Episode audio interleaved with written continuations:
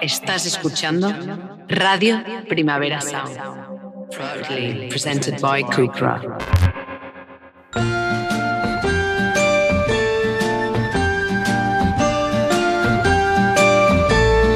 since the day that you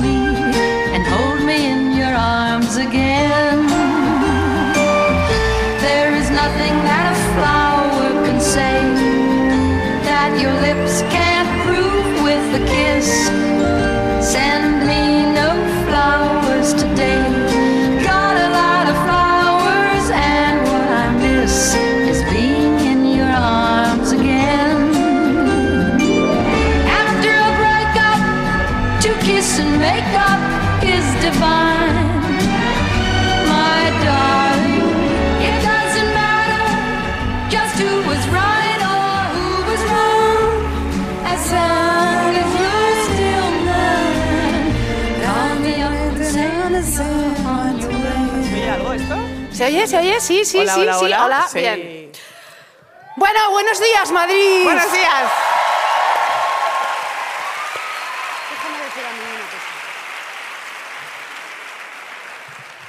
A ver, este es, este es nuestro último programa de la temporada en Madrid, porque el siguiente es en Barcelona. A mí me gusta muchísimo más hacerlo en Madrid, lo siento, Barcelona. Eh, no, luego diré allí que es al revés, ya Es sabéis. al revés. Y entonces, eh, ah, llevamos tres años haciendo el, ah, el anterior, o sea, el, el anterior al último, ¿cómo se dice esto? Penúltimo. El penúltimo. Siempre hacemos y decimos lo que, lo que nos ha encantado del año, ¿no? Sí. Lo que más nos gusta del 2022, 23. 23. Este año, como ha sido, sí, perdón, el peor año de nuestra vida, vamos a hablar de lo que odiamos en el 2023, ¿vale?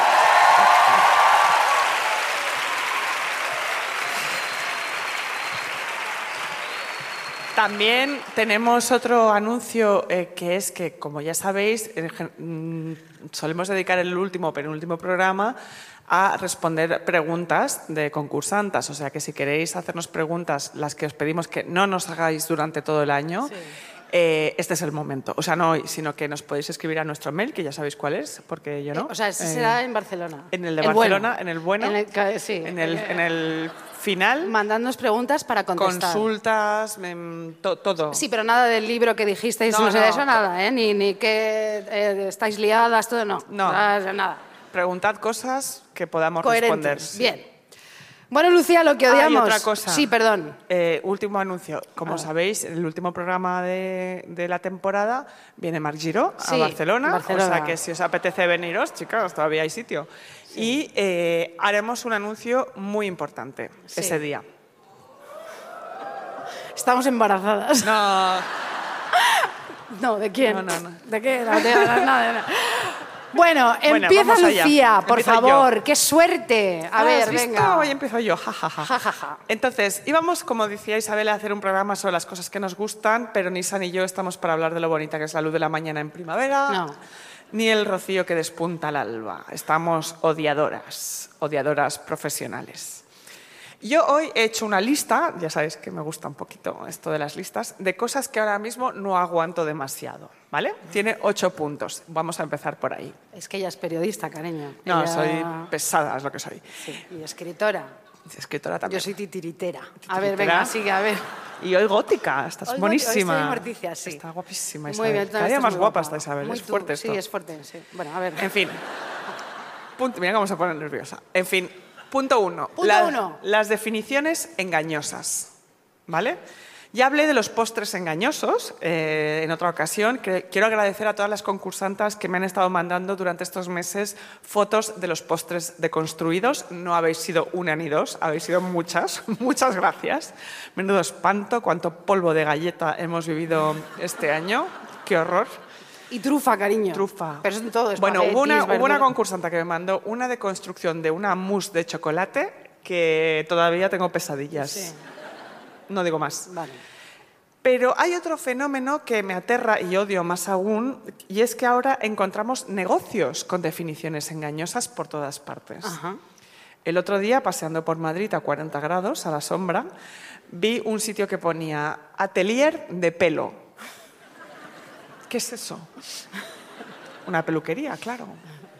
Atelier de pelo, ¿qué estás diciendo? Luego hay más, ¿no? Boutique de sabores. ¿Sabéis qué es? Una heladería. Ah. Espacio gastronómico, un restaurante, claro. Laboratorio de esencias, una perfumería. Claro. Me fascina y me espanta a la vez, claro, porque eh, por una parte es gente que quiere aparentar ser algo que no es, como si una boutique o un atelier fuera algo mejor que tener una tienda, que es lo que tienes, hija mía, tienes una tienda en el barrio de las Salesas, pero una tienda, eres comerciante, muy bien por ti, Es que a cariño. lo mejor en el atelier tienen como mm, tijeras de zurdas, para zurdas, ¿sabes? Que, que, ah, Sigue siendo una tienda. repente- sí, pero es como un atelier porque hay cosas distintas. Abre me- cartas no para me lleves la zurdas. contraria, o gen- Isabel. No, no, vale, vale. Perdona, sí. Tienes una tienda, eres tendera, eres comerciante, eso está muy bien, viva el pequeño comercio, pero por otro lado te da la sensación de que se están avergonzando de su profesión. No soy peluquero, soy eh, atelier de... peluquero. Es como si Isa y yo nos llamáramos a nosotras mismas catadoras de libros, ¿no? O transmisora de, transmisoras de conocimiento y risas. De forma semanal, transmisoras de conocimiento y risas. Venga, vete a la mierda, ¿sabes?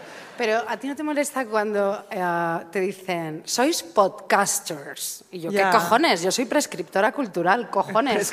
No me está leyendo la biografía de Marguerite Duras y contándote durante 45.000 programas todo esto para que me llames podcaster. Ya, total. ¿Eh? O la gente que dice posca. Posca, eso lo dice mi, mi padre, que está aquí, pobrecillo. ¿Ha salido el posca? Me encanta. ¿Cuándo sale el posca? Ha salido el posca. Podcasters. Claro, luego tú puedes decir, claro, luego soy escritora, periodista, no sé qué, pero Bueno, ¿yo y tú qué? también. Yo soy, yo soy guionista que ya no. Podcaster, guionista. Tú eres mito. Pues sí. A ver, venga, sigue.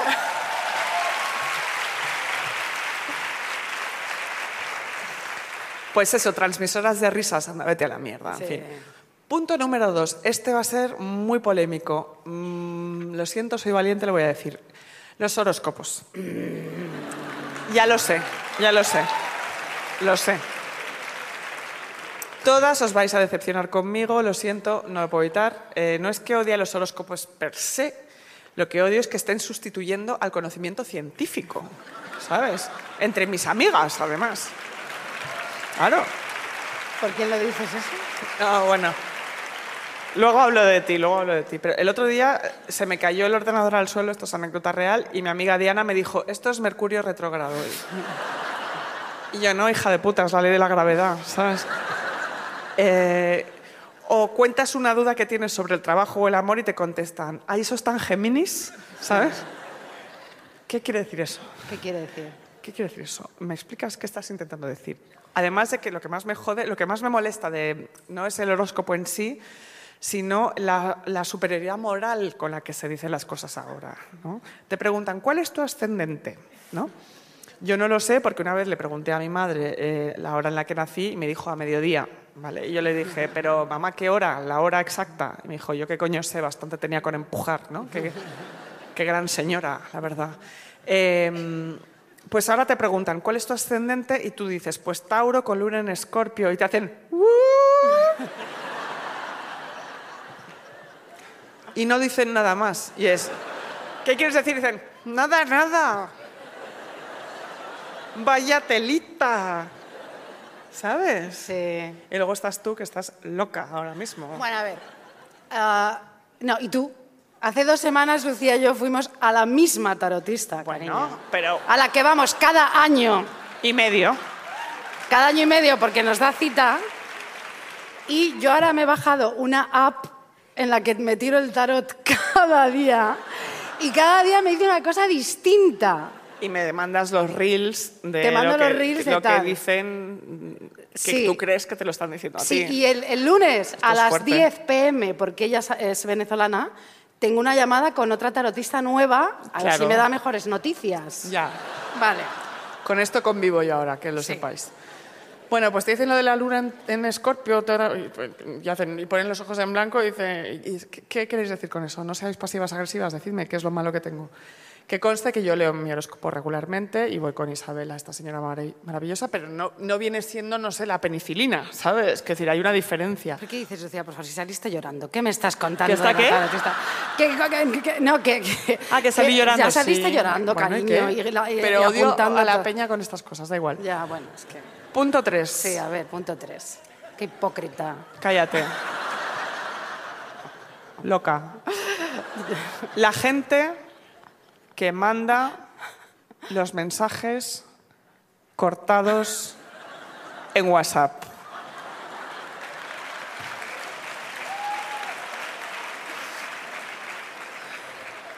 Ella me odia hoy, sí. ¿Por qué no podéis escribir una frase completa? Por favor. Isabel me lo hace todos los días. Me pone, Lucy, stop. Tenemos que... Stop. Mandar la factura. Y lo peor de todo es cuando solo dice Lucy y ya está.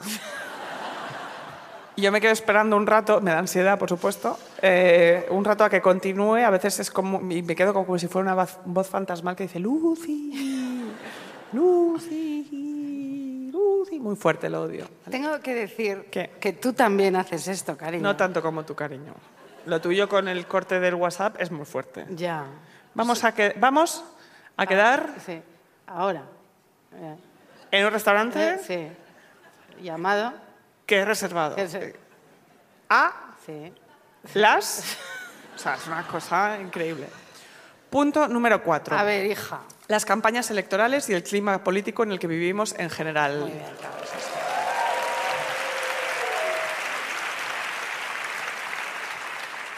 No sé vosotras, yo no puedo más.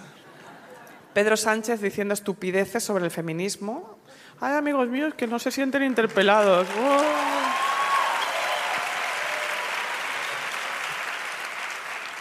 No me diga, señor presidente, pobrecitos, ¿qué podemos hacer por ellos? ¿Qué feminismo quieren? A ver, que nos cuenten. Uno suavecito, bonito, feminismo, osito de peluche, como Norit mm, Lavalanas. Las menores de 90 años no pillaréis la referencia, perdón. Los otros de la ultraderecha eh, están hablando de que no existe la violencia machista ni sexual y la izquierda está desparramada como un castillo de naipes, queriendo gustar a todo el mundo y no gustando a nadie. Organizaos, coño. O sea, ¿Te puedo decir una cosa? un segundo. Os vamos a votar porque si no nos van a poner un cinturón de castidad y nos van a lapidar en la plaza pública, pero poned un poquito de vuestra parte, por favor. Os odio, os votaré, pero os odio, que lo sepáis.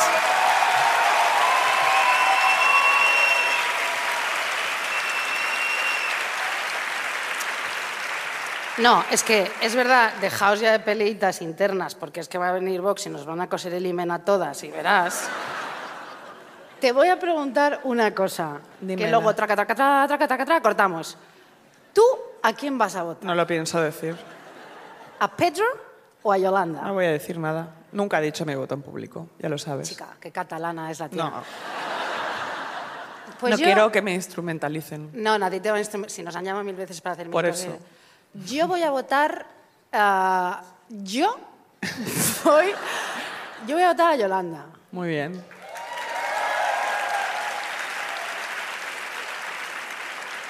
Ha aplaudido la mitad del teatro.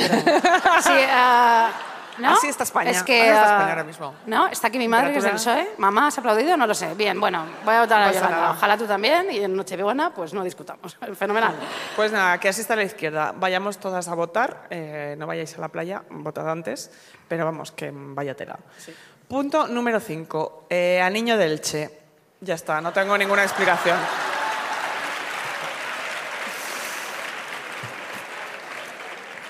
Punto número 6. Eh, bueno, sí, sí, sí. No, no, no, no, no, no, sí, pero no, Sí, pero no.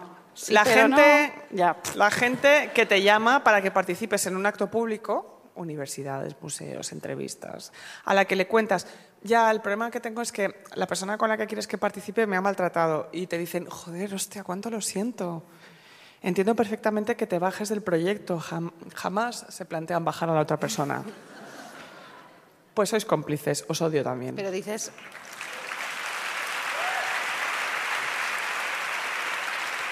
Maltrato laboral, ¿eh? Me Maltrato refiero. laboral, psicológico, Sí, tal. no, no. Hoy, hoy, ¿te bajas de proyecto? Sí. Lo comprendo, ¿eh? Empatía contigo. Y Sí. tú, ¿vale? Mm, Ok, me he quedado sin el dinero. Sí, ¿Por sí, qué? sí, sí. en fin. Sí. Punto número siete. Las ensaladas con frutas. Un poquito vale, pero esta ensalada lleva mango, higos, nueces y brotes verdes, chicas, llámale Macedonia con ensalada, ya está, no pasa nada. Pero luego le puedes meter chorizo, bacon y así como de... Mango con bacon. Mango, sí. Prote... Eso no es proteína, eso Sí. es grasa pura de No cerdo. sé, no tengo ni idea. Claro. Es que nosotros somos feministas, pero no somos veganas, ¿sabes? No. Eso nos lo echan en cara mucho. Nos ¿eh? falta, sí, nos lo dicen mucho. Un buen chuletón de teruza ahí bien, ¿no? ¿Eh? Una- unas buenas costillas ahí, ¿eh? ¿Eh? ¿No? Sí. Un buen corderito pequeñito que te lo comes así. ¡Ay, qué rico, lechal! Pobrecito. ¡Y qué rico! A ver, sí, hija, a ver. Y el último punto, Sí. eh, la gente que discute sin saber de lo que habla. O sea, no, no en plan de, ah, bueno, cuéntame porque me falta información, que eso no es discutir, sino esta gente que, que es, mira, no me hagas explicarte por qué tocarle una teta a una tía sin que ella quiera está mal. Sabes que está mal. Y los dos estamos perdiendo el tiempo y tú estás borracho y te sientes amenazado por mi belleza y mi inteligencia. Es normal, no, no lo dudo.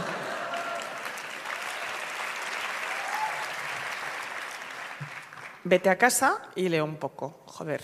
Y ahora eh, vamos a cantar una canción que espero que la cantemos todas juntas. Gracias. Que suba la música, por favor. Porque un bicho trasera, aún si se queda muy chiquito. ¡Hala, a tomar por culo! Muy bien. Me estás oyendo No Era necesaria. No es movida, luego ya nos bailaremos, pero era muy necesaria, francamente, porque este podcast se llama Lo que odiamos, ¿no? Eso es. Bien. De acuerdo, queridas concursantas. Todas odiamos cosas, gente, situaciones. Pero a mí hay algo que me pone de los nervios. Bueno, muchísimas cosas me ponen. Bueno, yo siempre estoy nerviosa. Bueno, yo soy una neurótica que te cagas. A mí todo me pone nervioso, ¿no? Bien, pero bueno. Hay algo que realmente me, me, me, me, me- me saca de, de mis casillas, ¿no? Que no, que sí. ¿Dónde es Lucía? Ah, sí. No me lo puedo creer, ¿se acabas de empezar? Ya lo, ya lo sé. A ver, mirad, todas podemos ser tóxicas para alguien en algún momento dado, siempre, en fin, hay parejas tóxicas donde las dos personas son tóxicas. O es la mujer, o es el hombre, o es la persona no binaria, todo esto, trans, lo que, lo que todos. Todes, todas. Queréis. eh, Todas. En cualquier relación, ¿no? Heterosexual, tal. Pero hay algo que me chirría, pero ¿qué, qué me chirría? No empiezo con los acentos ya, pero... Hay algo que me chirría que te cagas, ¿vale? Y es cuando un tío te dice, mira, es que ella era súper tóxica, ¿sabes? Venimos de una relación súper tóxica. claro, ¿no? Supongo, dice él, ella era Tauro, yo Sagitario, y claro, pues no éramos compatibles, ¿no? ¿Ves? Ya estamos con esto. Pues mira, no. No. Pareces a sálvame un poco. Ay, es qué pena, qué pena. Yo vi el final ayer, que fue malísimo el programa, pero me da pena. Bueno, a ver. No, cariño. A lo mejor es que tú eras un gilipollas, y voy a explicar por qué.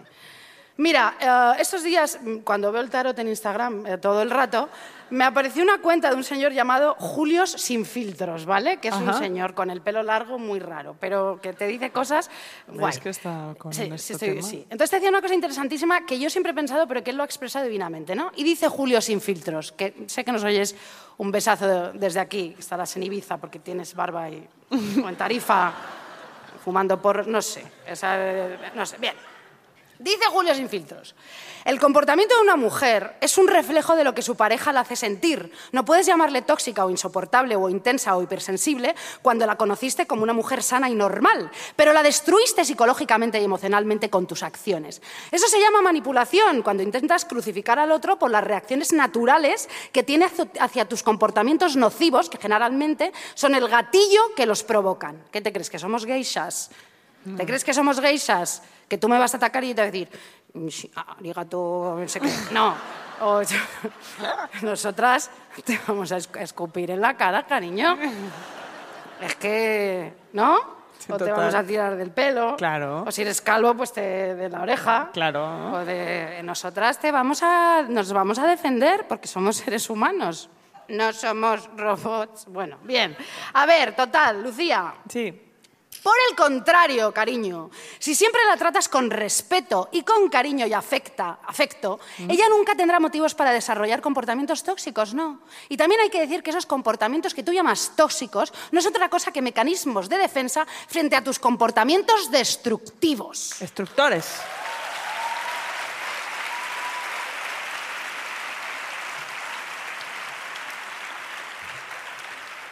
Ya está bien. Siempre lo digo, ahora tú y yo lo tenemos súper difícil para encontrar novios, ¿sabes? Ya, es complicado. Entre que odiamos a los hombres, hacemos un podcast sobre los hombres, somos podcasters, eh, misándricas y todo.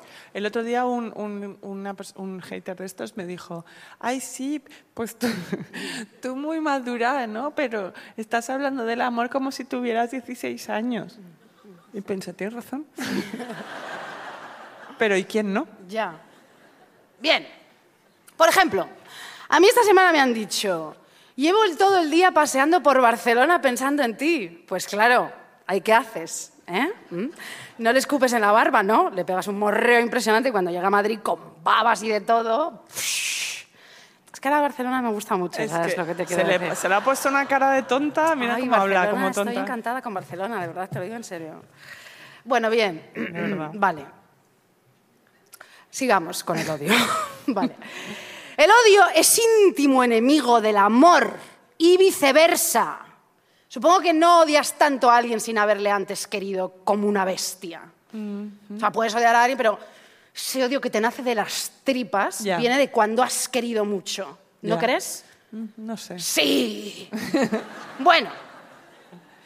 Bien, se complementan tanto como se alimentan en uno del otro. Y los podemos sentir con la misma fuerza y pasión. ¿Y sabéis qué? No pasa nada. No pasa nada por odiar. No pasa nada. Estamos hartas ya de los mensajitos, perdona, no no, pasa nada. Puedes odiar toda la vida, se puede vivir con eso. Es un motor de vida fantástico. Es, una, eh, eh, es eh, un motivo por el que levantarse. No pasa absolutamente nada. Es gasolina. Puedes estar amargada por eso, pero feliz por otras cosas. Total. Tenemos muchísimos estados de ánimo los seres humanos. Basta ya de chorradas. Totalmente de acuerdo. Eh, joder. Es que es verdad. ¿Qué cojones? ¿Cómo no vas a odiar? Pero tenemos que ser listas, porque si odiamos, amigas, si odiamos mucho, lo mejor es la venganza, ¿de acuerdo? Es la venganza. Revenge. ¿Entendéis? Otros dirán, es más honroso no vengarme. Sepa mi adversario que si él fue bajo, yo soy noble. Si él fue inhumano, yo soy generoso. No quiero buscar otra venganza que la de triunfar de él a fuerza de generosidad. Cuando su mirada se encuentre con mi mirada, sus ojos se abatirán, el rubor encenderá sus mejillas, su corazón sentirá un remordimiento y me hará justicia. Mira, no, no somos católicos apostólicos romanos. Y si lo sois, pues joder, si hasta 2023, jo- no somos así. No me pongo la otra mejilla de la mierda y si te miras te vas a tener remordimientos. Nadie tiene remordimientos en realidad, ¿vale? Porque luego los transformas en que no. O sea, puedes tener un momento de remordimiento, pero luego para sobrevivir no transformas ese remordimiento en que tenías razón, ¿o no? Totalmente. Todos lo hacemos. Sí. ¿Aquí hay alguien con remordimientos? Bien, viva.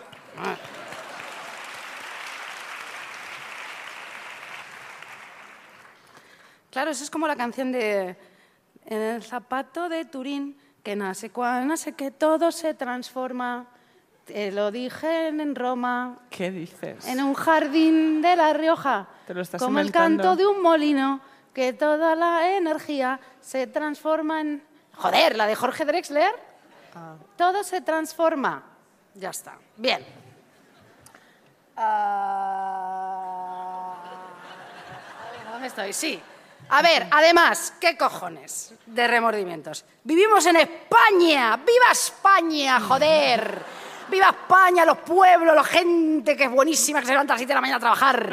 España es un país, como Dios manda, España. ¡Viva España! España, la- em, ay, ay, mi España. España es maravillosa, pero, pero España es el país de la envidia y la venganza, es así. Total. Así que dejaos de moralinas una vez por todas, ¿verdad? Y vengaos. Y vengaos todos de él y comed de mi pan, que es mi cuerpo y mi sangre y mi coño también. Bueno, vamos a ver. Es que no lo puedo evitar, te lo juro, no lo fuerte. puedo evitar. Luego yo fuera, os juro, no hablo así, pero es que no lo puedo evitar, es que no lo puedo evitar. Bien, Racine, un escritor francés, europeo, bien, dice, le he amado demasiado para no odiarle, no estoy de acuerdo para nada. Para nada me sirve sin ti. Bueno, yo no estoy de acuerdo, o sea, dice, le he amado demasiado para no odiarle, no estoy de acuerdo para nada. Yo odio a gente a la que he querido sin medida. No, eso no lo dice Ga- Gas- es que me he liado. O sea, bueno, yo, Gassin dice esto, ¿no? Le he amado demasiado para no odiarle. Eso es lo que estábamos hablando antes. Bien. Claro. Yo no estoy de acuerdo, eso. Y Luz Casal luego la canta. Bien, ya está. Bien. Yo odio, yo odio a la gente a la que he querido sin medida, porque es como la anfetamina, como la coca, como un buen Valium de 10 miligramos por la noche para dormir. Es como un anestésico el odio, ¿entendéis? Mientras estás en el odio, ¡buah! todo bien. Nada más Vas de cañas, Sí. estás en el Berlín bailando, luego vuelves, la resaca no pasa nada, te pones en Just Like That número 2, que ya es parodia como de la primera, que es Madre horrorosa. mía, madre Bien. mía. Odiad lo más posible, porque luego es verdad que eso se convertirá en tristeza, eso es cierto, en dolor, eso es verdad. Pero cuanto más odiéis, más retrasáis el dolor, así que... Luego llega el dolor, la tristeza, pero luego llegará la indiferencia. Qué bien. Luego llegará la indiferencia. El odio se terminó, llegará la indiferencia. Pero primero hay que odiar con todas tus fuerzas, que te salga de las tripas, que se te salgan las tripas directamente. Pero es verdad que ese odio hay que llevarlo en silencio, porque si lo profesas, como yo he dicho, te coloca por debajo de aquel que odias. Moralmente te coloca debajo de tu ofendi- ofendido, ¿no? Porque tú eres el Sí. ofendedor. No, el que te ha ofendido. No, tú, tú eres el ofendido. Tú eres el ofendido, él es el que Él es ofende. el o- ofendiditos, buenísimo. Bueno, Disponible en todas las librerías efectivamente, españolas. sí. Sigue. Bueno, claro, yo he hecho eso, ¿no? Eh, Lo he, lo he hecho mal, ¿vale? No, lo he hija, hecho no, mal, lo he hecho mal. No, Esto te coloca por debajo de aquel que odias. impulsiva. Esto lo dijo François de la Rochefoucauld, No es verdad. te lo juro. Vale. Bien. Otros dicen, cuando odiamos a alguien, odiamos en su imagen algo que está dentro de nosotros. Sí y no. ¿No? Sí y no. Yo me declino por el no, francamente. Yo me declino por el no, porque soy tan egocéntrica que los demás me la sudan. Bien, el odio es muy serio, amigas. Se va fraguando, no se instala inmediatamente haciendo despejo de alguien. No, pocas personas consiguen ser felices sin odiar a otra persona. Esto es lo que pienso. O una nación o un credo, dice Bertrand Russell. Claro. Para ser feliz hay que odiar, odiar sin medida. Las feministas odiamos y no somos más felices así. ¿No? ¿Por qué no? Claro. Es genial. Tenemos un motor, tenemos, una, tenemos una, un leitmotiv para vivir, ¿no? Sí. En los 70, ¿qué era? Los 60, la transición de los cojones. ¿Ahora qué es? ¿El feminismo? ¿No? Sí. Bien. No os veo muy... No estáis muy ahí, A ver, ¿eh? ¿Qué os pasa? ¿qué os pasa? Os pasa algo hoy, ¿eh? Nosotras nacimos para amar al mundo, pero el mundo no nos ama, así que odiemos, que nos salga fuego por la boca, por las orejas, disfrutemos del poder de quejarnos, de alzar nuestras voces, gritad el odio, te odio, te odio, te odio, oh, oh, te odio. Bien. Mira qué memez, ya os habéis animado. Muy bien. Unos dicen, ¿qué beneficio proporciona la venganza? Absolutamente ninguno, dicen. Ah, mentira. Por el contrario, si en el momento de ejecutarla el individuo se halla padeciendo aún los efectos del daño que la originó, lo que consigue con su torpe acto es agregar otro dolor a su alma, efectivamente.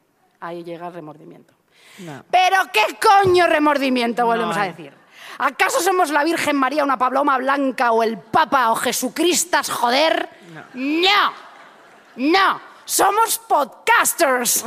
Así que podemos hacer lo que queramos. Somos humanas con pasiones y la vida es mega, mega, mega, mega aburrida. ¿En qué vamos a invertir el tiempo? ¿En ver and just like that too? No. En odiar sin medida y sin parar. Todo el rato. ¡Te odio! Bueno, a ver.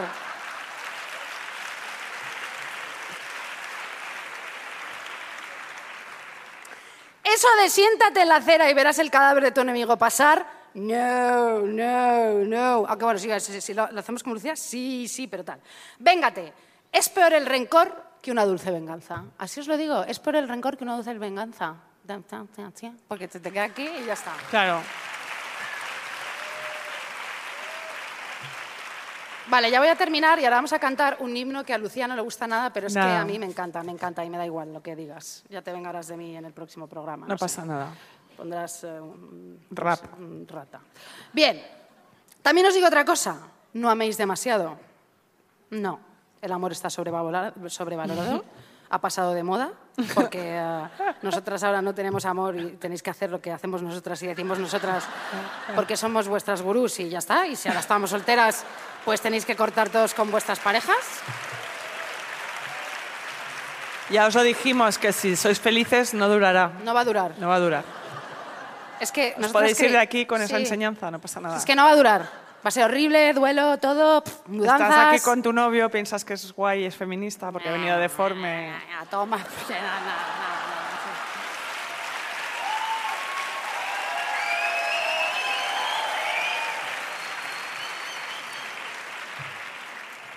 sí. Novios nada.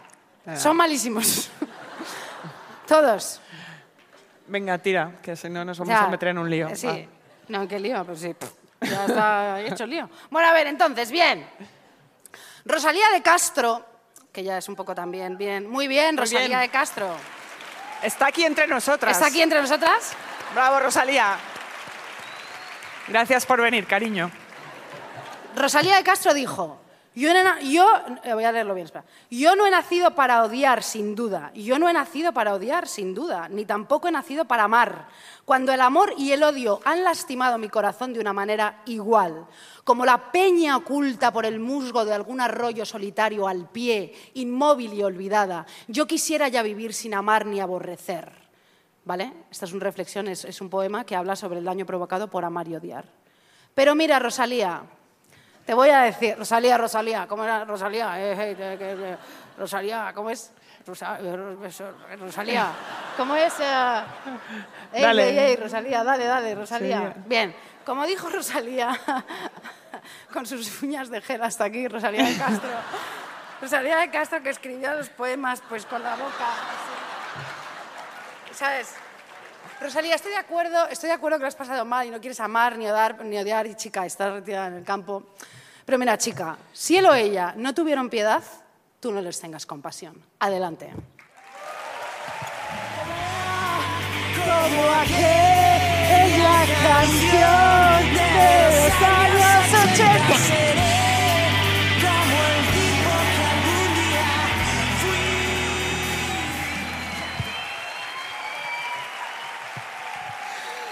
Es, esta canción es genial, ¿no? Claro, es que ya es como indie de verdad, ¿no? No, Pero no, es no, este- no, da igual. Eso es que a gusto, ¿no? O Claro que sí, claro que sí.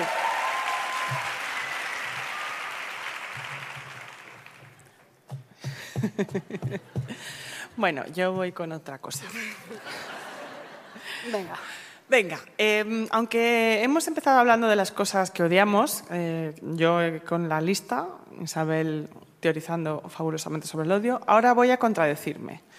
Como dice el poeta Walt Whitman, me contradigo. Sí, ¿qué pasa? Me contradigo, que es un poema estupendo. Qué macarra, ¿no? Sí, ¿qué pasa? Poema de 1903. Sí, ¿qué pasa? Me, contra- me contradigo. ¿Qué? ¿Eh? Genial.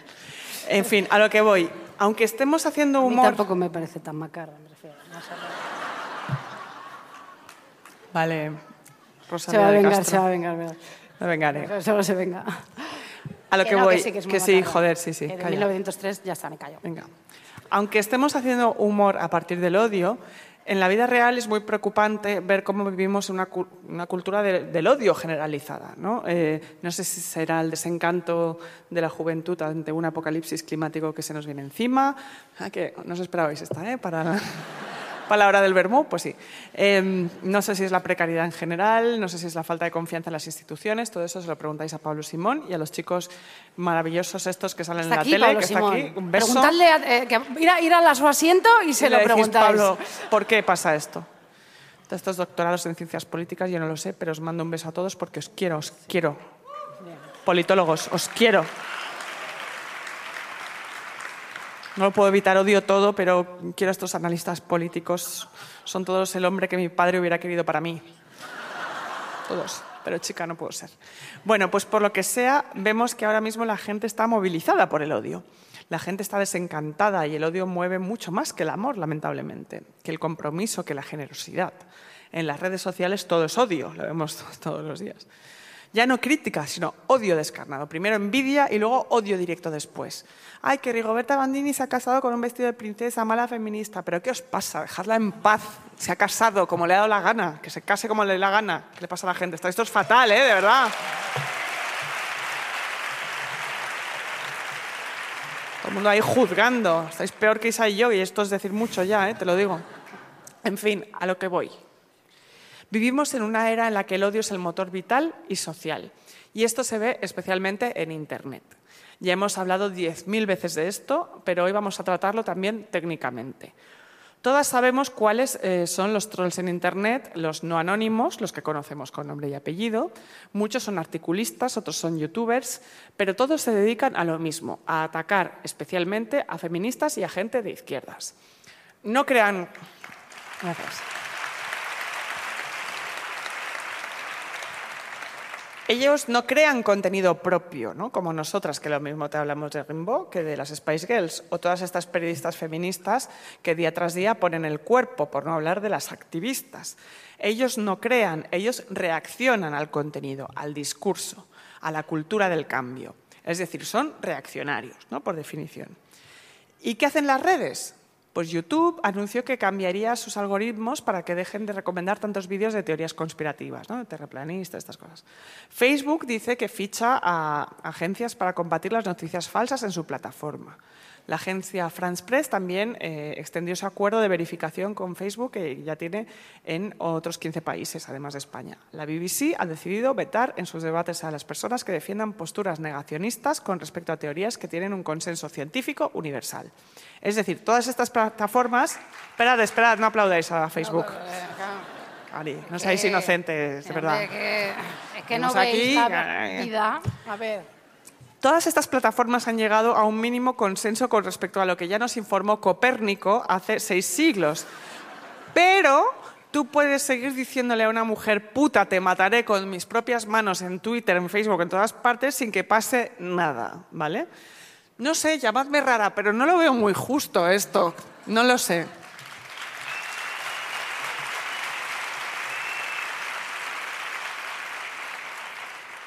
Las defensoras de los derechos de las mujeres, el colectivo LGTBI y antirracistas sufren ciberacoso todos los días por parte de seguidores de youtubers, tiktokers o articulistas que ridiculizan cualquier discurso que ellos no comparten.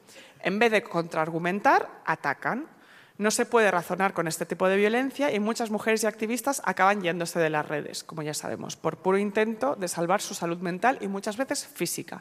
Tenemos a muchas amigas, algunas de aquí que están en el público, que han sufrido ataques físicos ya no digitales, porque primero es la ciberviolencia y luego llega todo lo demás. Además, estos supuestos creadores funcionan como garrapatas. Os recomiendo mucho un vídeo que está en YouTube de Cuellilargo, que es un colectivo majísimo de gente, donde habla, que es- el, el vídeo se llama Monetizadores de Odio, ¿vale? Donde se explica cómo lo hacen. Ellos se suben al contenido de cualquier feminista o activista para ridiculizarlo y generar acoso por parte de sus fans a través de comentarios despectivos, ridiculizaciones y agresiones. Nos ha pasado a todas algunas más que otras. Esa cultura de odio implica reírse del aspecto físico, del discurso, del acento, de todo lo que sea para crecer ellos en una comunidad cada vez más machista y más polarizada. Y cuando te quejas, te dicen, como le pasó a Isa, yo, yo no te he mandado ningún troll, No, yo, yo no le digo a nadie lo que tiene que hacer. No, claro, si te cascas, pero si te cascas tres artículos o tres vídeos en YouTube más unos cuatro tweets dando de loca feminista a una persona, no hace falta que generes un imperativo. La gente ya va solita porque sabe cuál es el mandato, ¿vale? Bueno, pues todo esto ya lo sabemos y en general podríamos decir, pues qué horror, ¿no? Que hasta, hasta ahora hemos estado con el qué horror, ¿qué hacemos? no, nada cambia nunca. Pues mira, esta semana, yo vengo a informar de esto porque este es un servicio público. La activista Yolanda Domínguez ha ganado un juicio contra uno de estos marchirulos, un tío blanco hetero, ¿vale?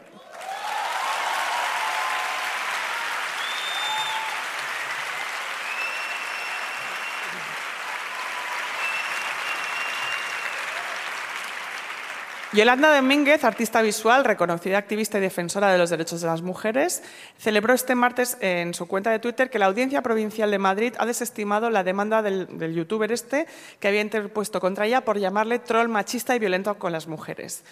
Domínguez se refiere a un vídeo en el que el youtuber antifeminista publicó en 2018 sobre ella la activista tuvo que enfrentarse pues, a, lo que decíamos, a cientos de comentarios denigrantes sobre ella y su trabajo. A Yolanda hay que matarla, yo opino que hay que prenderla fuego en la plaza pública, así escarmientan todas, putas ganas de meterte una hostia, pártele la cara, feminista buena, feminista muerta. Estos son algunos de los múltiples insultos. Con estos antecedentes, Yolanda publicó en 2019 un hilo de cuatro tweets que cuestionaba públicamente que la Universidad Europea Miguel de Cervantes hubiese invitado a este tío a una mesa redonda sobre feminismo. Que también, es que claro, claro, Universidad Europea de Cervantes. Domínguez fue contundente y denunció que se diera voz en, un debate sobre feminismo a un troll machista y violenta con las mujeres. Él eh, no se quejó de lo de troll ni machista, sino con lo de violento contra las mujeres. ¿no? Y le pidió que mm, eh, emitiera unas disculpas. Ella se negó. Ese mismo día, este tío le envió un correo exigiéndole que rectificara. Ella se negó, diciendo que estaba ejerciendo su derecho a la libertad de expresión. Entonces, la Audiencia de Madrid ahora desestima el recurso del youtuber machista al considerar que prevalece el derecho a la libertad de expresión sobre el derecho al honor del demandante. Y él tiene que pagarle las costas.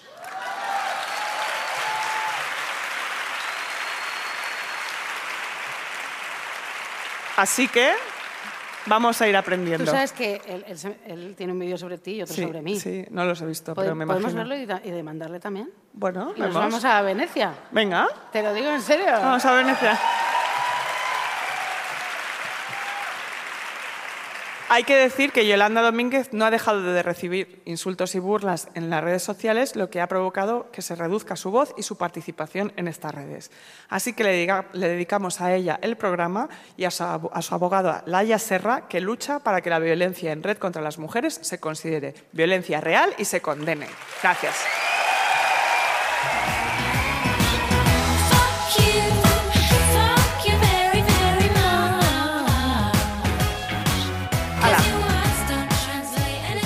Dime, ya estás cansada, ¿no? Yo también. Ha sido muy informativa. Sí, bueno, sí, pero era necesario un poco. De vez en cuando hay, que, dar un poco de esto. Hay que... Ya sabéis, ensalada de frutas, ¿no? Sí. Y estos tíos tampoco. Estos tíos tampoco, sí. Y ahora, queridas niñas, os voy a contar la historia de Lorena Bobbitt, que le cortó la polla a su marido. y bien que hizo.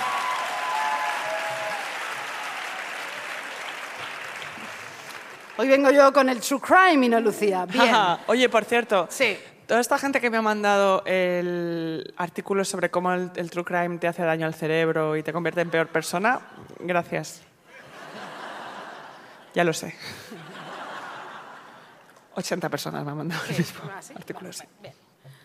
¿Acertó Lorena Bobbitt cortándole el pepino a su marido?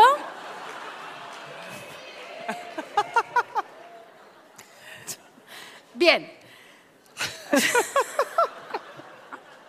Os voy a contar la historia, es genial. Ya verás. La respuesta, por supuesto, fue en su día controvertida, por supuesto, mm. división de opiniones. Mm. Esto te lo cuenta genial Gonzalo Ujidos en su libro Grandes Venganzas de la Historia, que es genial, os lo recomiendo. Su historia ocupó las portadas de los periódicos del mundo entero hace más de 20 años. Por su, presen- por su presencia física, Lorena bajita, apenas 1,55 de estatura, y su dulce acento hispanoamericano, Lorena Gallo, como se llamaba, difícilmente podía inspirar temor. Difícilmente, ¿no? Claro, luego, pff. Bien. Se encontraba sola en un país eh, extranjero. ¿no? Bueno. Estados Unidos. Sus padres estaban muy lejos, en Caracas.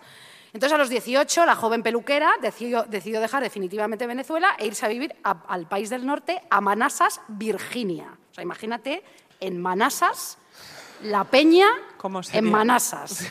O sea, es que yo... que- Virginia Occidental. En Manassas, o sea, es que... ¿Qué es Mana- Manaza- Manassas? Manassas, ¿qué, qué, qué hacen en Manassas? Poca cosa buena hacen. En Manassas no hay cubiertos, cariño. En Manassas no hay calefacción. En Manassas, no sé. Ya, ya, ya, Se fue a vivir a Manassas. Hija, ya te podías haber venido. A otro lado, bueno. ¿Quién te ibas a encontrar en Manassas para no cortar la polla? Claro, a ver. Bien. En Manassas. En Manassas. la, la, Qué bonito es mi caballo cuando viene caminando de aquí junto a ti, cabriola. Bueno, a ver. En Manassas.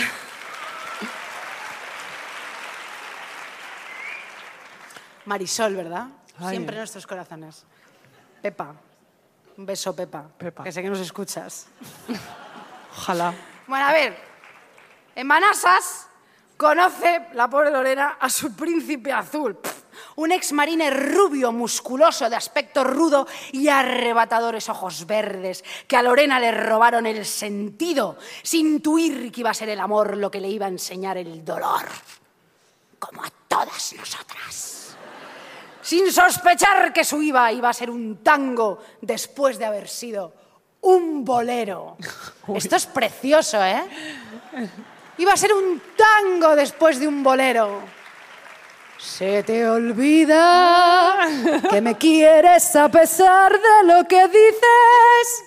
¿No, sa- ¿no sabéis más? Pues llevamos en el alma cicatrices imposibles de borrar. Bien.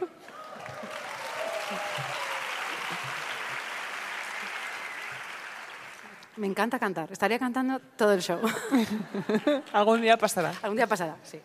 Bien, al principio, claro, era como un sueño, ¿entendéis? Para Lorena. Sí, pero el con... Vamos a ver. Es muy fuerte, porque ¿sabéis cómo se llamaba este hombre moreno, o sea, este hombre rubio de ojos claros eh, de Manassas? Se llamaba John Wayne. Y esto es verdad. Se llamaba John Wayne. O sea, esto ya es desfase máximo. O sea, ya cultura pop ya directamente. Polla, John Wayne, señora de Caracas, ya está. Bien. Vale.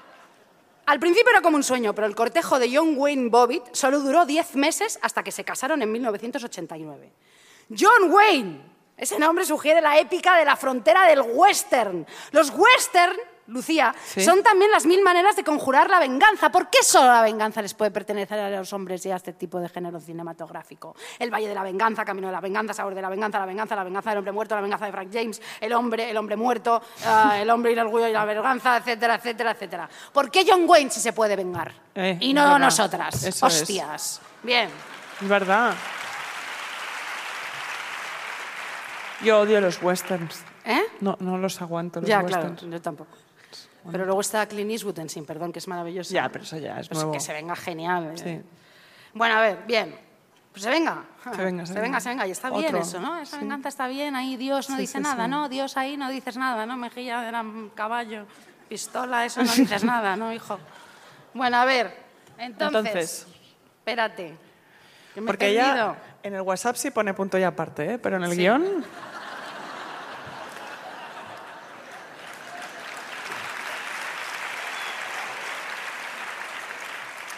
Bien, John Wayne tenía 22 años cuando se casó con Lorena Gallo. Ella tenía 19.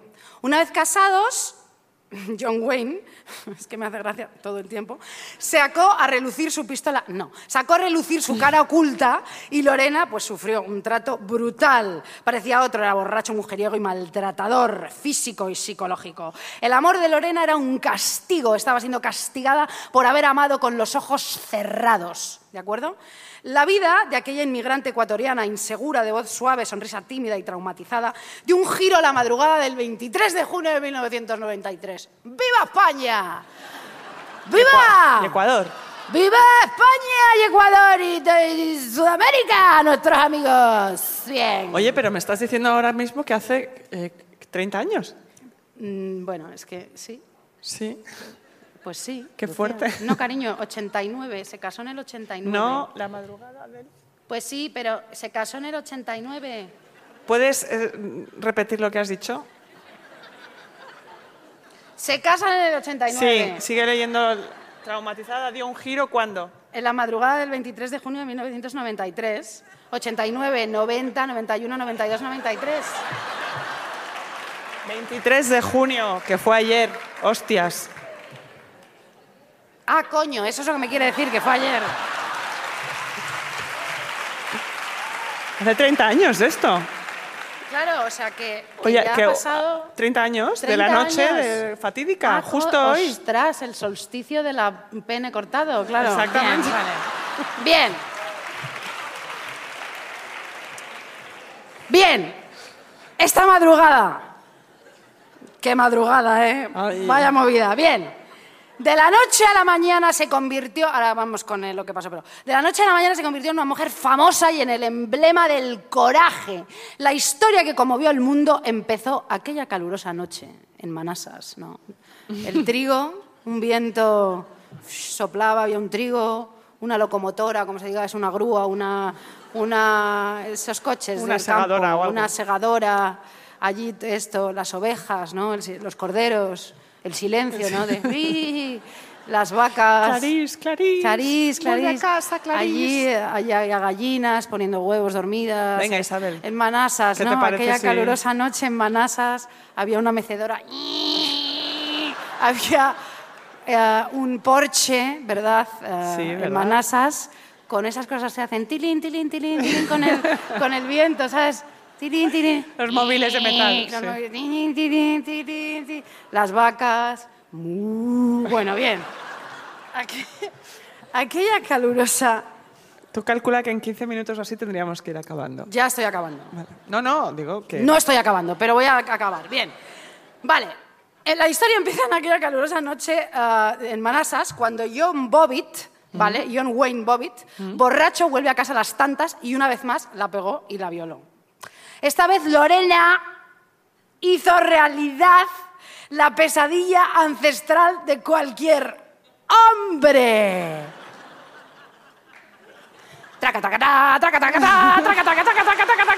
Bien.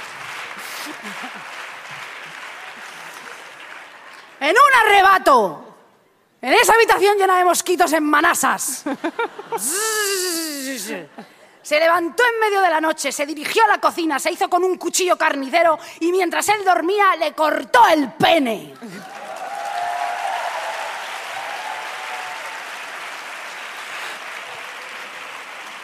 Isabel, hemos llegado al momento cumbre de nuestra carrera. La gente está aplaudiendo una castración.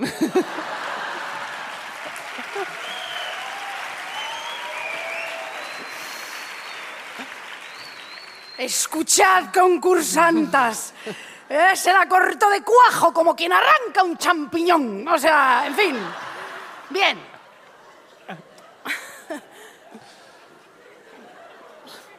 Porque, claro, están los huevos, pero... eh, bueno, a ver, bien. Robert Johnston, de Manassas también, amigo de la infancia de John Wayne, que estaba en casa de la pareja esa noche fatídica del 23 de junio, fue quien lo llevó al hospital. Dice, yo estaba en el baño, John Wayne estaba de pie desnudo ante mí con las manos llenas de sangre. Me dijo que tenía que llevarlo al hospital, que le habían cortado la polla. Recordó Johnston en el proceso contra la ecuatoriana. Bien. En Manassas, tú imagínate, el médico. Vaya lío. Para coser aquello, ¿sabes? Tiene que ir a la mercería a comprar hilo, porque bien, de manasas, estaría cerrada, claro.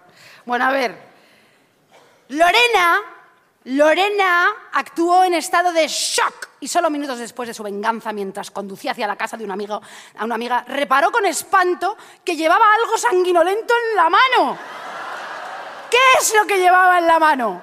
¡Su polla! Entonces, ¿qué hizo Lorena? ¡La tiró por la ventana! Con la casualidad de que justo pasaba por un 7-Eleven. Esto es cierto todo, ¿eh? Bien. Luego Lorena, al soltar ese falo asqueroso al lado del 7-Eleven, llamó a la policía y les contó lo sucedido. Oiga, mire usted, buenas tardes, Paco, sí.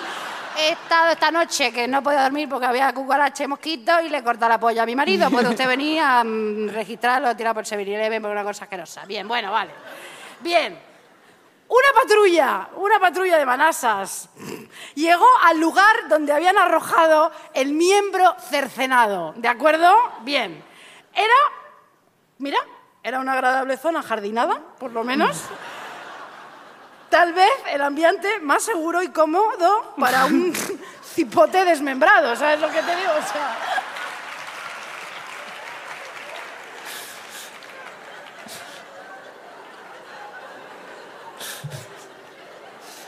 Estaba allí tan a gusto.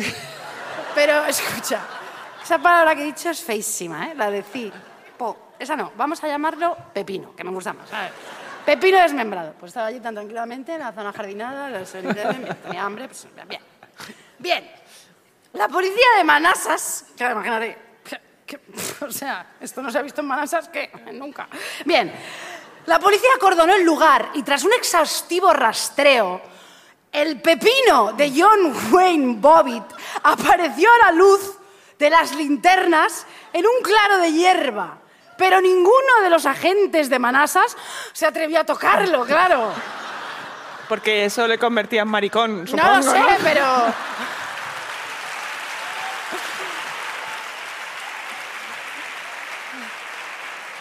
Dijo, ¿qué? Yo, Yo paso, eso, yo, yo- qué, o sea, paso. por favor. Bien, Lucinda, ¿qué estás diciendo? Bien, vale. Los policías de, Manasas, que no tocaron el pene por si se les pegaba algo y mariconadas las justas, efectivamente, llamaron a una ambulancia para que lo hicieran unos médicos con guantes y ir a recoger el pene, ¿vale? Mientras esperaban, los agentes se acercaron al 7-Eleven para conseguir hielos con lo que envolverlo, ¿vale? ¿Qué patrocinio más raro tenemos esta- en este podcast? No, pues que fue en un 7-Eleven. Sí, sí, sí. Bien, al día siguiente uno de los policías declaró en la televisión, tuvimos suerte de que ningún perro lo encontrase. Se lo hubiera comido. Eso es cierto.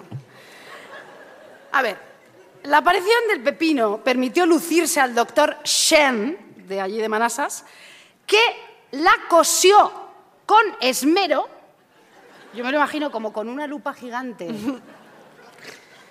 cosiendo Como un minion un como poco, niño, ¿no? la, la- la- la polla aquella. Bueno, bien.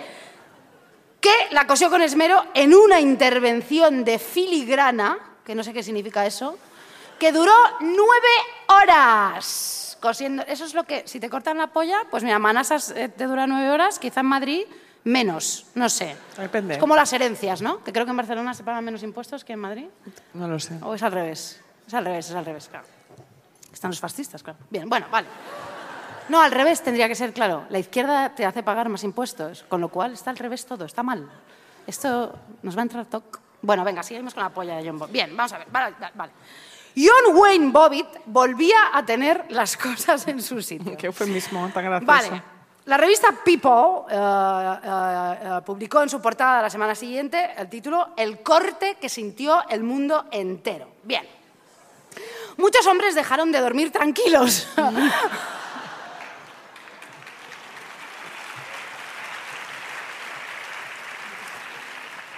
Desde el minuto uno que el corte pasó a formar parte del imaginario pop, que ti te chifla. Sí. Niro debería haber hecho una canción de esto, ¿no? Lorena, Lorena, Penny the Scott, algo así. Bien, bueno, bueno. Vale, bien. Apenas meses después del suceso, tanto Lorena como John Wayne ya tenían representantes artísticos y managers. Su historia impactó de tal forma en el imaginario popular que inspiró canciones, anuncios de publicidad y lemas que se estampaban en camisetas con la imagen de Lorena, Lorena y un cuchillo en la mano. Bien, hay que hacerse con una de esas. Bien, bueno. Bien pensado. Camille Paglia, que es una feminista que a mí no me gusta mucho, pero bueno, dijo, Lorena Bobbitt ha consumado el acto revolucionario definitivo del feminismo moderno.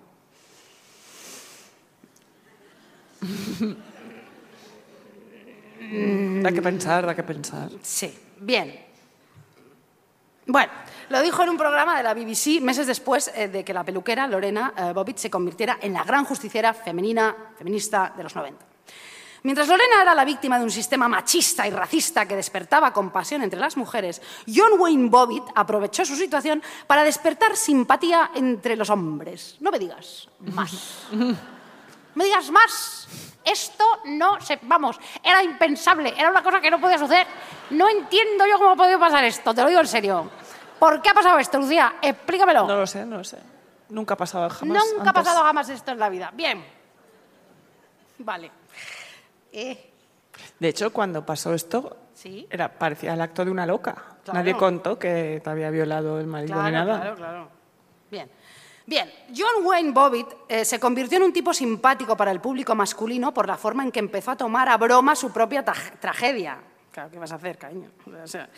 Mientras la prensa llamaba muñoncito a su polla, ¿vale? John aparecía en platos de televisión, hacía giras para firmar autógrafos de costa a costa y acudía a fiestas en las que se codeaba con conejitas de Playboy y celebridades en los de los medios, ¿vale? El juicio explotó como espectáculo mediático. Su emisión en directo y sus análisis en, el- en las tertulias de la CNN convertían un proceso legal en un melodrama apasionante. Incluía imagen- imágenes hasta entonces impensables en un medio de comunicación, como la cama ensangrentada de los Bobbitt o una fotografía de la pirula cercenada de John, que el fiscal presentó como prueba y mostró al mundo entero. Eso está en Internet y yo lo he visto. ¿En serio? Te lo juro, lo que pasa es que no se ve muy bien. eh, parece una salchicha, ¿sabes? Que no... Bien. Bien. Pero el caso de Lorena Bobbitt fue especialmente interesante para el público porque mezclaba sexo y raza, ¿no? Lorena no solo era una mujer sometida que un día perdió la cabeza y se rebeló, era también una peluquera inmigrante, menuda y de piel oscura, que cortó el rabo, ¿vale?, de un miembro del ejército llamado John Wayne. Claro, Claro. es que imagínate. Fíjate. Mientras las decenas de feministas apostadas cada día a las puertas de los juzgados donde se decidía el futuro de Lorena Bobbitt defendían su hazaña por razones sexuales, su defensa se construía en torno a cuestiones raciales. Bien. Cuando tras un juicio que duró 31 días, el 22 de enero de 1994, el jurado, tras casi ocho horas de, dile- de- de- de- de- de- de- ¿cómo cojones? de deliberaciones, de deliberaciones, hostias, la declaró inocente por la existencia.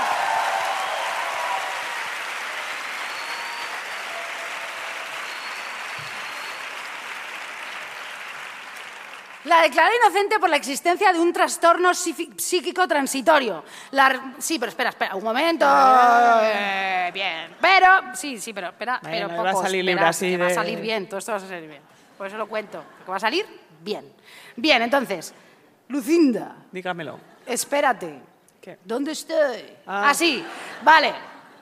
Las feministas recibieron la noticia entre aplausos y la población de Ecuador lo celebró de forma unánime, hombres y mujeres. Además, eh, el presidente de, de Ecuador en ese momento, que no sé quién era, pues Tienes nada. ahí abajo. ¿Eh? Lo tienes ahí. ¿Qué? Ah, sí, sí. Lo tengo aquí. Sí, sí, sí. Tr- Sí, fue invitada para comer por el presidente de Ecuador, Abdalá Bucaramán. Bucaram. Bucaramán. Abdalá. ¿Ecuador? No tiene sentido. ¿Por qué no? Bueno, Atbalá. ¿de Ecuador?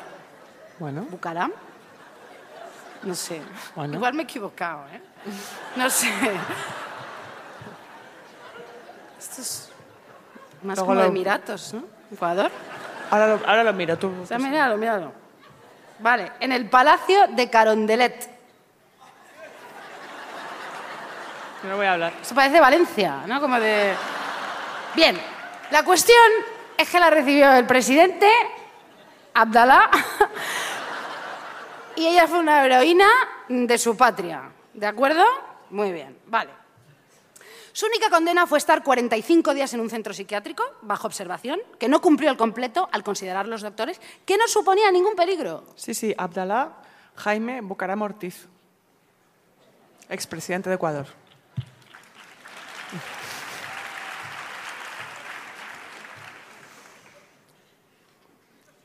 Allá cada cual... eh, Con sus nombres, claro que Con sí. sus nombres y su, y su vida, ¿no? O sea, bien.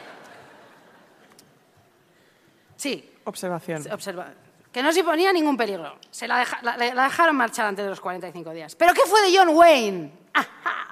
Pues mira, John Wayne, que tenía un morro que se lo pisaba y una polla mal, mal, maltrecha, maltrecha, montó un grupo musical que no tuvo éxito. No tuvo éxito. Luego hizo una peli porno porque le pagaron una millonada para que todo el mundo viera su polla cosida. Esto seguro que está en internet, esto no, no lo he mirado. La esperadísima película porno del hombre más famoso de Estados Unidos en aquel momento se llamó John Wayne Bobbitt and Cat. La película, ¿vale? Se vendió a 70 dólares y aún así sus ventas fueron lo suficientemente satisfactorias para que hiciese dos más. Una de ellas con el fantástico nombre de Frankenpenis. Vale. Qué horror. Sí, ya, ya voy terminando, ¿eh? Sí, sí, sí, tranquilo. Pero una vez que pasó su fama, también pasaron las ganas de ver sus películas. El público se dio cuenta de que John Wayne tenía tan poco talento cantando como haciendo porno. La caída de John fue más o menos tan rápida y seca como la desaparición de su minga. O sea, lo mismo, bien. Tras el final de su carrera en el porno, se mudó a Las Vegas, donde intentó ser luchador. Es que todo tiene muchísimo También el sentido. chico, mm, desastre, ¿no? Músico, luchador. Pero tampoco se le daba bien, eh, entonces luego se hizo camarero, luego repartidor de pizza, luego conductor y luego reverendo en una pequeña capilla donde casaba parejas borrachas. Bueno, Bien, para volver a aparecer en la prensa tuvo que volver a tener problemas con otra mujer, que lo denunció por malos tratos y robar eh, ropa en una tienda de Nevada. Bueno, en contra de lo que muchos psiquiatras anunciaron en su día en los medios, el caso Bobbitt no despertó ninguna fiebre de imitaciones, solo unas cuantas. En Pakistán, una doctora casada cortó los huevos de su amante, que pensaba casarse con otra. Otro caso ocurrió en Rosario, Argentina, donde una mujer cortó el pene de su marido con un cuchillo mientras dormía también. En Santa Ana, California, eh, Catherine Q. Becker drogó a su marido, lo ató a la cama, le cortó el mástil y lo tiró al titulador de basura porque se lo merecía. Sea, Lorena fue un ejemplo. Pero Lorena no había inventado nada, porque otras mujeres se le habían adelantado en Tailandia y nos pusieron los pelos de punta. A mediados de los 70, más de 100 mujeres castraron a sus maridos. Era una costumbre local en caso de infidelidad en Tailandia. plan, pensadoslo bien, ¿eh, Sí, chavales? porque, mira. Lorena Gallo, que ha recuperado su apellido de soltera, se ha teñido de rubio. Ya no la paran por la calle, no murmuran a su paso y no hacen chistes con el chusco episodio que le dio fama mundial. Es madre, es esposa, sigue siendo peluquera y terapeuta para mujeres víctimas de maltrato. El magazine, sí,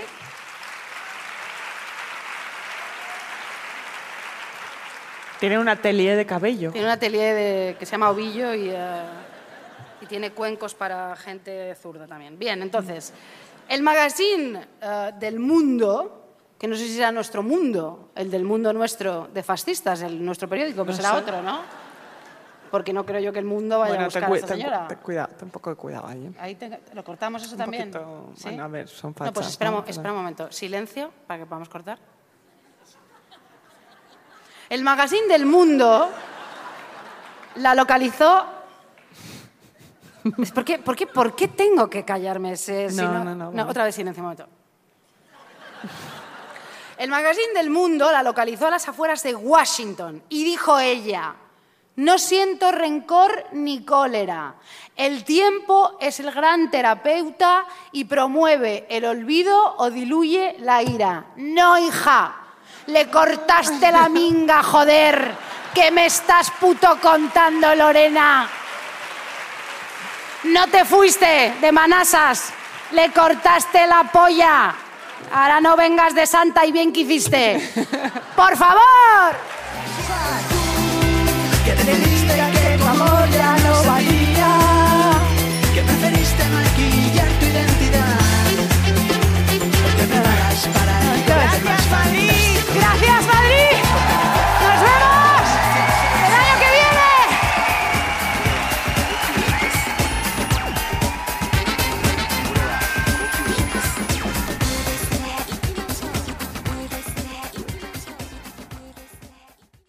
Estás escuchando Radio Primavera Sound.